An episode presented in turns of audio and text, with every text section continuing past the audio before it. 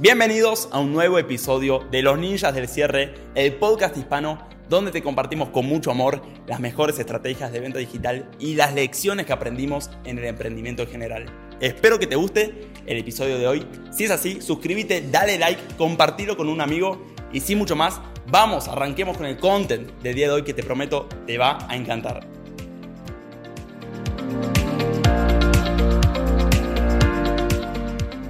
Crear consignas simples para tu mente.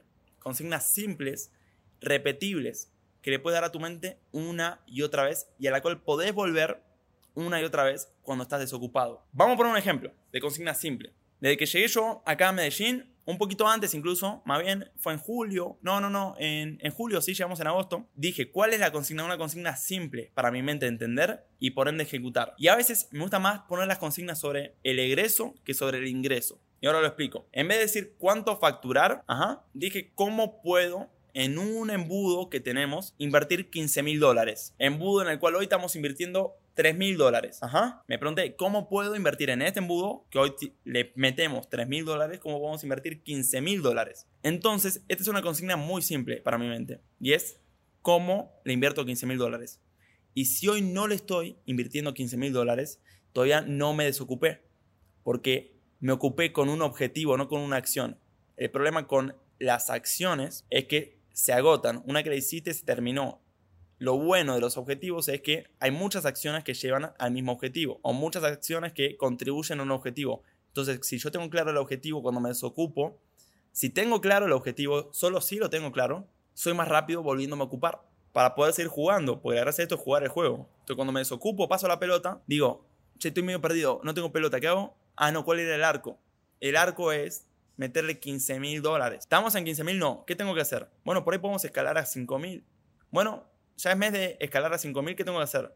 Hay que grabarnos anuncios, ¿qué hay que hacer? O simplemente tengo que llamar al que me corre tráfico y le digo, ponerle 5 mil en vez de 3 mil. ¿Cuál es tu factor limitante? Porque nuestro factor limitante, y esto es algo que hablamos mucho en el negocio digital y en la mayoría de los negocios, están como estos tres puntos o conceptos que son conceptos que entran en conflicto uno con el otro y se van autolimitando, que es lo que es la atracción de clientes, la conversión de clientes y la entrega de servicio a clientes. Y generalmente este marco es muy simple para entender dónde tenés vos tu factor limitante. Si lo tengo en la atracción de clientes, no atraigo suficientes personas a mi negocio. La conversión atraigo un montón, pero no cierro lo suficientemente rápido o la entrega de servicio.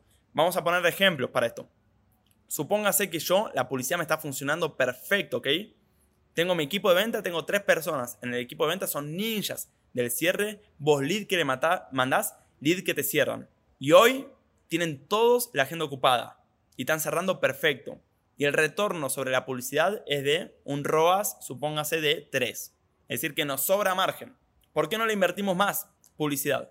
Bueno, porque tengo tres vendedores ninjas. No tengo siete. Y si ahora yo invierto más en publicidad, me empiezan a desbordar se rebalsan los leads y no tengo quien los agarre. Entonces tengo mi factor limitante en la conversión, porque podría estar apretando más la atracción, pero tengo un problema en conversión. Los problemas en atracción generalmente vienen, o más bien que vienen, una forma de darte cuenta que los tenés en atracción, si estamos hablando en términos publicitarios, es que vos podrías invertir más en publicidad, pero no lo haces. O en pocas palabras, vos tenés un ROAS, un retorno sobre la inversión alto, estás teniendo un retorno alto y no estás invirtiendo más. ¿Por qué si tienes un retorno alto no estás invirtiendo más? Ah, por ahí es porque tienes un factor limitante, tu conversión.